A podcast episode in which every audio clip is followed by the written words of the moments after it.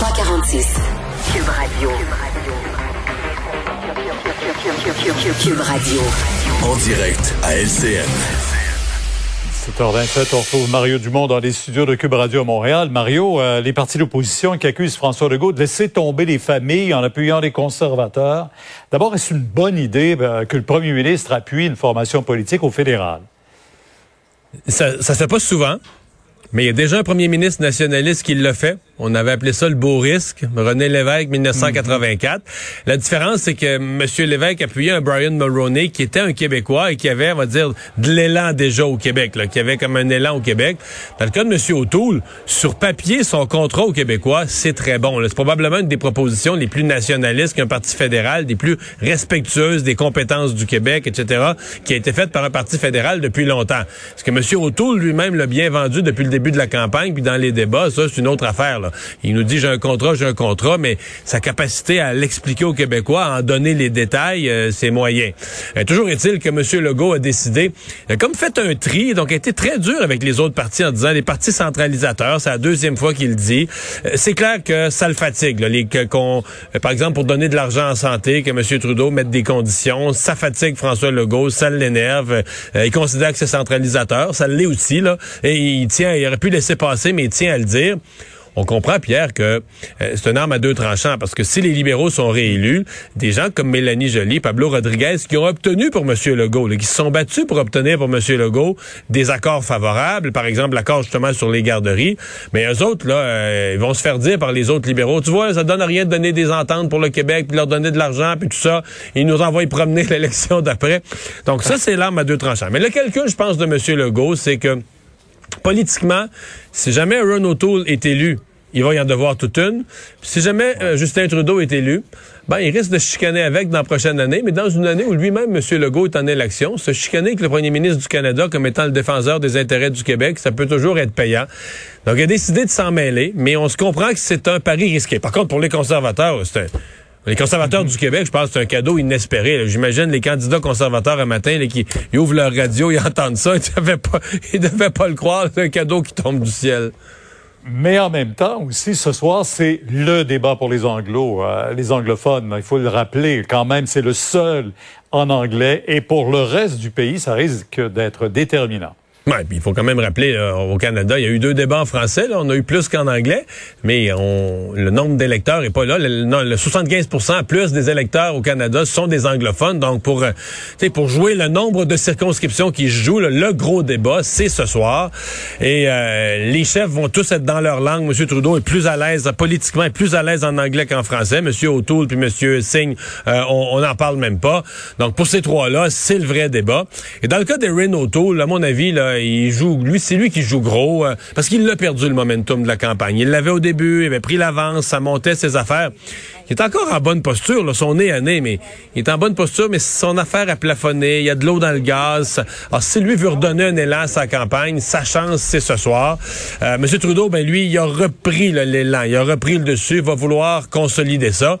Mais ça risque de brasser un peu plus. Tout le monde étant dans, étant dans une langue où ils sont plus à l'aise, euh, ça risque de brasser un peu plus. Il risque d'avoir des, des flamèches, peut-être même un meilleur débat. Parce que hier soir, là, Hier soir, il fallait être passionné, là. fallait être passionné de politique pour écouter jusqu'à la fin. Pour se rendre jusqu'à la fin, oui. Euh, euh, un mot sur la politique québécoise, parce que là, on a vu ce sondage qui place le Parti québécois quand même très loin dans les intentions de vote. Si bien ça fait dire à Gabriel Nadeau-Dubois, et je vous le laisse entendre, qu'il est devenu, euh, Québec solidaire, l'opposition officielle.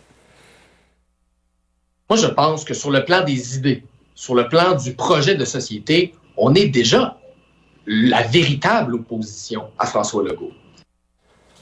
Hmm. Ouais.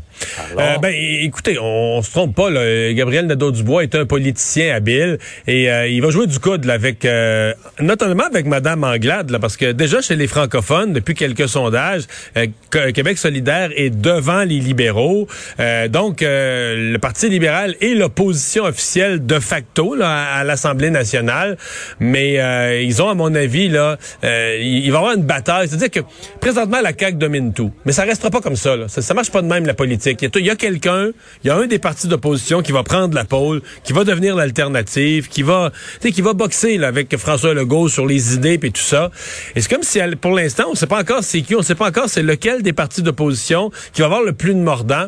Et à mon avis, entre Mme Anglade, qui performe bien, et euh, Gabriel Nadeau-Dubois, euh, ça va se battre pour le temps de parole, ça va se battre pour les clips dans nos bulletins de nouvelles au cours des, euh, des prochains mois pour devenir la, la, la véritable alternative. Ça va donner un bon débat en 2022, puis une belle soirée électorale aussi au provincial. À suivre. Mario, on vous écoute demain. Au revoir.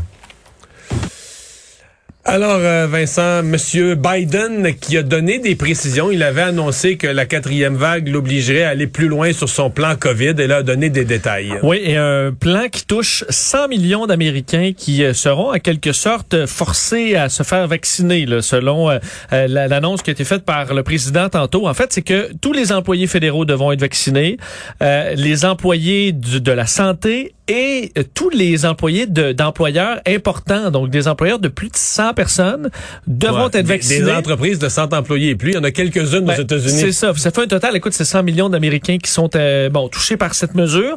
Ils ont la possibilité euh, d'avoir l'option d'un test par semaine.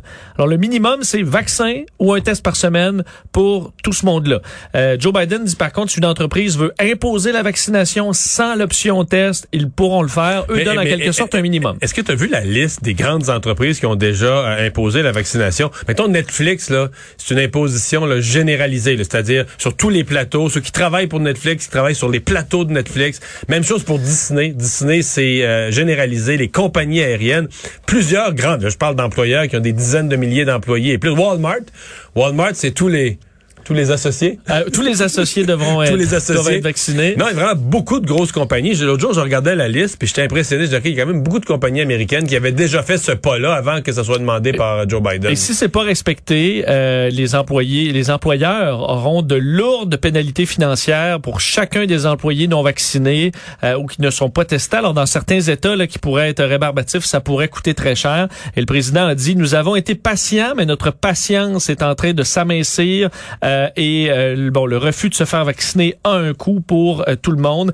Et il dit, mon message pour les personnes, pour les Américains non vaccinés, qu'est-ce que vous attendez? Qu'est-ce que vous voulez voir de plus? La vaccination est gratuite, sécuritaire, facile donc, et efficace. Et efficace. Donc, en gros, un dernier plaidoyer pour les Américains qui, dans plusieurs États, tardent à aller se faire vacciner. 100 000 cas par jour encore et autour de 1000 morts, plus de 1000 morts, entre 1000 et 1500 morts par jour aux États-Unis. Merci Vincent, merci à vous d'avoir été là. On se donne rendez-vous demain 15h30.